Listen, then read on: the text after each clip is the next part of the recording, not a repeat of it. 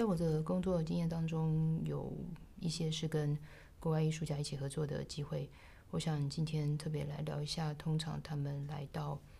台湾之后一起工作的状况。通常我们应该都会有二到三次的彩排，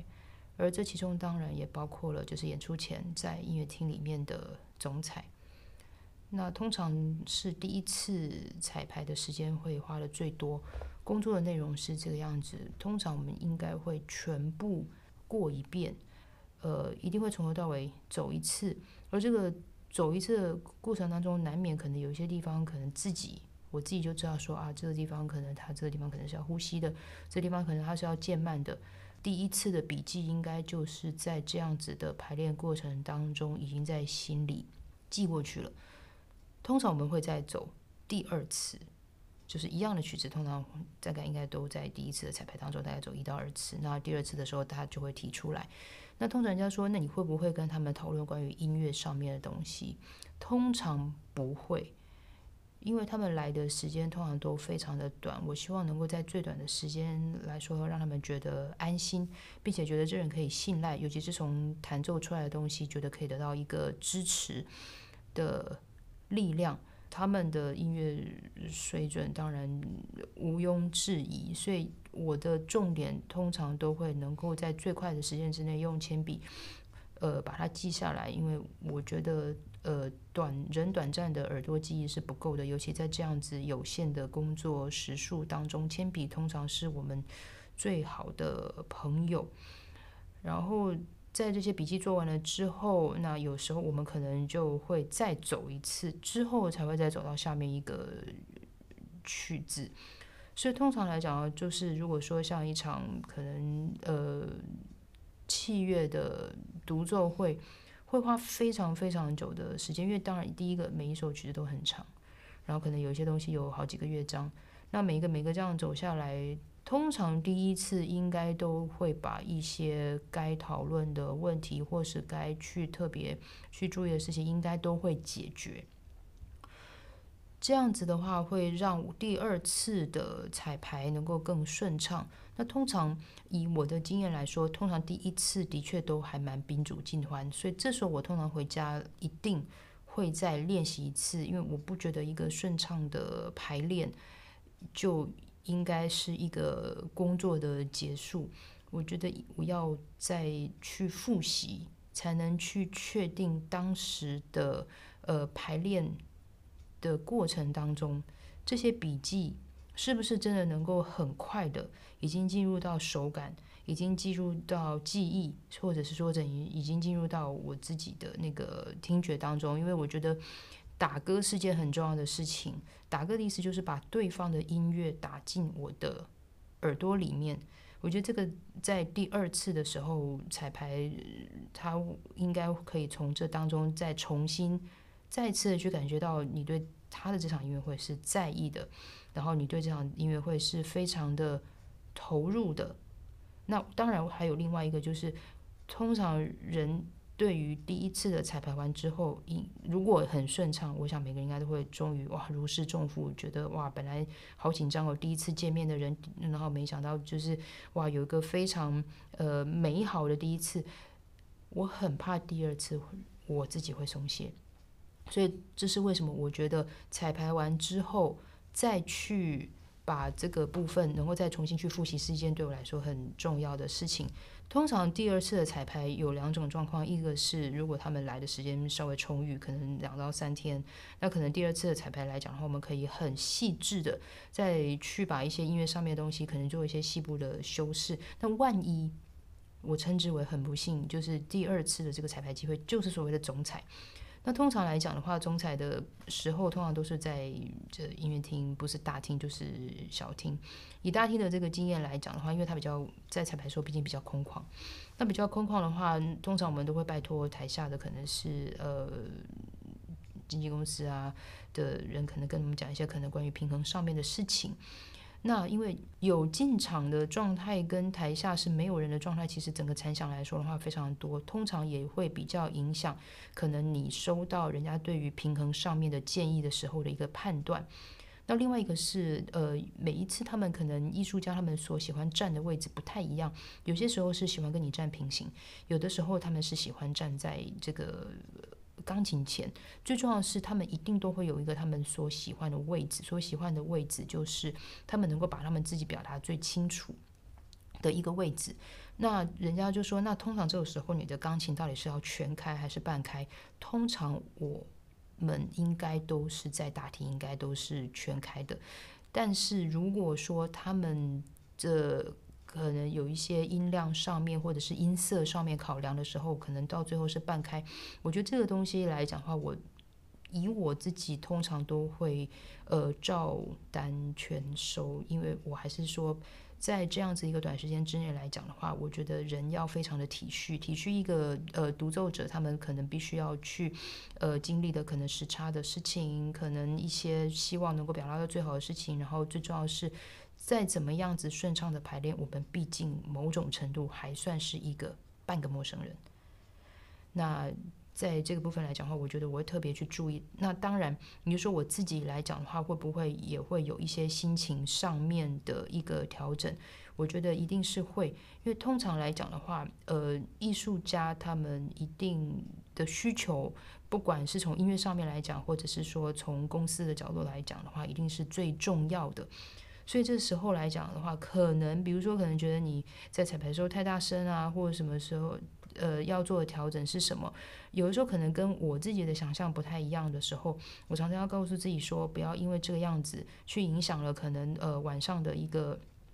心情，或者是说等一下可能在什么换衣服、吃便当时候再去思绪，然后就是心情会有一些震荡，因为毕竟。我觉得在舞台上面，不管再怎么有经验的人，紧张是一定会的事情。而且，尤其是我觉得这些都是别人的音乐会，所以别人的音乐会不是说他不是我的音乐会，而是他的确就是别人的音乐会。你如果就是只能做好。绝对不能砸，你绝对一定是要让他们就是永远都是在一个最棒的状态。所以万一啦，万一如果说今天呃应该是全开对音色比较好，但是刚好他们可能可能有一些音量上面的考量，或者是说可能外在的建议，你钢琴上面的东西必须要下来的时候，呃也。希望也不要影响，觉得说啊，糟糕，那不知道台下的人今天晚上在听我的时候，会不会有一些音色上面觉得我可能不够明亮的地方？那万一呃曲子是非常的困难，那但是你觉得说呃可能其实半开就可以，他们希望是一个全开，因为能够达到一个非常美好的境界。我就要插入一句题外话，我知道很多人对伴奏都非常的有兴趣，但是我觉得呃当这个兴趣。是要让别人觉得安心的时候，练琴真的是一件非常重要的事情。因为收放自如最难的就是收，所以在小声上面来讲的话，这个如果你的技术越足，我相信在手感上面来讲的话，如果他真的要在台上忽然性的做一个很 super piano 的东西的时候，我觉得我们人的技术才有可能去接得住。如果说有什么一些特定的艺术家会让我有一些特别的印象的话，呃，像大家都知道的，就是非常知名的韩国女高音苏米肉，她是个对我来说，我非从以前就相当的喜欢她的演唱。在二零一七年的时候，刚好有一个机会，我就是帮她在台湾的这个演唱会当担任这个钢琴合作。他对我来说的话，是个非常严谨、自律慎言，然后并且对于他自己演唱的品质来讲，要求非常非常高的人。呃，我记得我们第一次见面的时候，他看起来非常的严肃的。我相信他应该也是在想说，不知道今天眼前的这个钢琴家是不是能够在这个很短的这个时间之内，能够把这个任务完成。而我来讲的话，当然一方面你说面对偶像好了，或者是说呃面对这个我一直心目中一直觉得就是他在艺术上面的表达是非常棒的一个人来讲，我也是会在想，因为。他对曲目上面可能会有一些不同的想法，所以可能我们在拿到曲目的时候，其实已经蛮接近他来台湾演唱的时候。那所以在呃排练的过程还没开始之前的话，我也可以感受到这种我暂时称之为肃杀的这个气氛。当然。我觉得音乐是骗不了人的。呃，在合过第一次之后，你可以感受到他的这个呃眼神的柔和，跟突然脸脸部肌肉线条马上就变得非常的亲切。那我就知道说，那接下来的那个呃排练来说说的话，应该他可以在比较安心的状态之下，就是做一个很好的沟通。呃，我印象最深刻的，当然我觉得。那个他的曲子直至动听，最重要是因为他的 Uncle Piece 是《玫瑰三月》，《玫瑰三月》应该是我们大家都非常熟悉的这个中文歌曲。他真的非常的谦虚，他希望我能够帮他听一下他的中文。天啊，那个中文的咬字简直是好的不得了！我觉得甚至说一些韵啊什么，你几乎是不会听得出来他是一个韩国人在唱中文。这个是我会。印象特别深刻，就是说有些艺术家为什么如此成功，能够在这个艺术的舞台上面这么久？我觉得很多时候来讲的话，是非常多的牺牲，非常多的严谨的时刻，甚至说你在面对尤其是声乐的人，他们必须要去面对这么多的语言，去国外的语，去国一个地方，那他们可能为了当地的听众，可能要重新再去选择一个，可能让最后。大家都会非常开心的安口曲，通常就是应该选一个当地的可能民谣啊，或者是说一些呃艺术歌曲等等。我觉得苏明秀在那一次的这个玫瑰三月的这个演绎当中来讲的话，我看到这件事情，那又重新去印证一个人能够在舞台上面站立了这么久，我觉得不仅仅只是一个自律，而是他对这个音乐以及他自己的一个永远的一个鞭策。那另外你说还有谁会让我在跟他合作的印象就特别深刻？应该是呃，开启我国际艺术家演出的第一位，就这个很多场地家都非常熟悉的 Peter Lucas Graf。我跟他的合作是从两千年一直到两二零一二二零零零到二零一二，这中间有横跨了十二年。呃，老爷爷，我们都这么称呼他。老爷爷来，当时好紧张哦，不知道这么样子厉害的一个人，在他们眼中到底是不是真的能把这件事情吃下来？当然，现在一切的回顾，当然一切都是非常的圆满。我印象最深刻的部分是在于。我们当时的曲目，我记得是有莫扎特的长笛奏鸣曲。那个世代，或者是我这样说好了，格拉夫爷爷他在那个古典乐派的一些乐句上面的处理，有一些他非常独特的一些语法。我觉得从这些语法当中，我可以感受到说。呃，即使他们对于音乐上面东西如此掌握，但是他们对于音乐上面的思考，以及他们重新再去演绎他们的时候，其实是非常的呃一步一脚印。尤其特别是每一次我们在休息的时候，他非常喜欢吹巴哈的作品。来给我听，甚至有说，他说你听听看，你看这个时候我做的这些声部上面，呃，这个大小声，在这个单音乐来说的话，是如何去呈现巴哈它永远不会变的一种一种立体性。所以我觉得，呃，这些部分启发我其实蛮多的，尤其是我觉得排练当然本身来说的话，音乐上面受益的，我觉得是我，而很多时候你很认真的。就是看一个音乐家，他们在这个平常休息的时候拿起乐器来，他们对于这个乐器的热爱，以他们每一次吹奏的时候，不会因为说他们因为演出或者是彩排，或者是说只是平常在吹给一个当时的小女生听来说，并没有任何的呃放松，永远都有一个非常职业的一个标准，我觉得非常的令人敬佩。在柏林爱乐前助理首席 Carl Leister，他应该是在柏林爱乐这个非常非常久，从他二十二岁进进柏林爱乐，然后跟卡拉扬一直工作四五十年的时间。那我跟他的呃合作应该是也是在二零一零年一一年左右，老爷也是一样，工作起来非常的。惊人，所谓惊人，就是也是可能因为我们彩排的次数，也不过就是那么一次两次。那中间有一些这个曲目，像布拉姆斯的这个竖笛奏鸣曲，其实是需要一点时间去工作的。尤其像他们常年在乐团工作，他们其实对于音准，他们对于平衡，有一些他们非常独特的见解。呃，让我印象印象深刻有几件事情，因为他。呃，我们在一些就是片段休息，比如说可能片段喝个咖啡，这五到十分钟的这个休息的过程当中来讲的话，我有跟他聊到，就是就是我非常喜欢歌剧。你知道，当然一讲到歌剧的时候，我发现真的那个时代的人，他们所被培养或者是被养成的一个过程当中，其实跟歌剧都有非常非常呃深的关系。我跟他说，我非常喜欢那个 Maria Callas 的演唱。他说：“天哪，你他说你知道吗？我爸爸。”是那个也是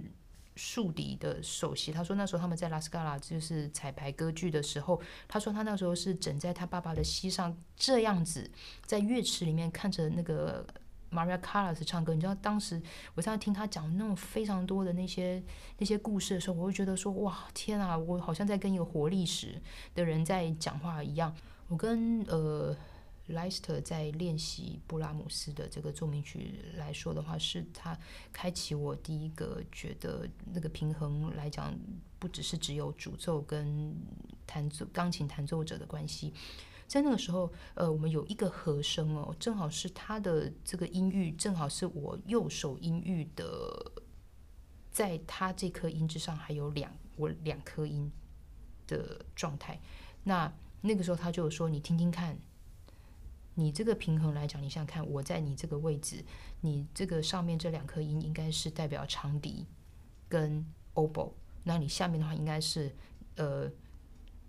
bassoon 还有 corny，就是法国号。所以你在这个地方的平衡的时候，你必须要感受到，说我这颗音就在你的手指之间。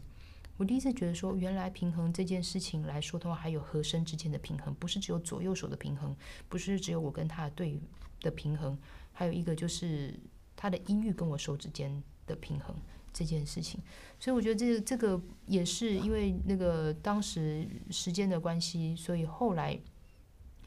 在笔记上面，或者说在回去工作的时候，就是花了蛮多的时间。最重要是我印象最深刻，那天九点开始排练，我有跟他讲。我三点半有一个很重要的学校工作的面试，所以可不可以，就是我们可能两点半就可以结束，让我可以就是至少换个衣服，然后到学校去报道、暖身、考试。他说没有问题，可是这个没有问题是有问题的，就是他从九点开始，我们就开始工作之后。就包括那可能短短短暂的那个咖啡时间，它中间没有任何的吃饭休息，我们就不断的在工作工作工作，然后一直到了将近三点，我跟他说我真的要来不及了，他就说你再来不及有把音乐做好来的重要吗？只能说除了飞车到学校之后刚好赶上报道。钢琴谱就自己准备的曲子都还来不及打开，就已经说，呃，徐老师轮到你了。那我就这样子进去，然后弹了两首曲子，然后也不知怎么的，就那天的手感可能也特别好，因为已经之前面已经练了六个小时，不知道紧张是什么的情况之下，很莫名的就过完了那个面试的时刻。这是我今天分享的，从故事。从他们跟他们的相处的过程当中，我是徐佳琪，这是不可花生，下次见。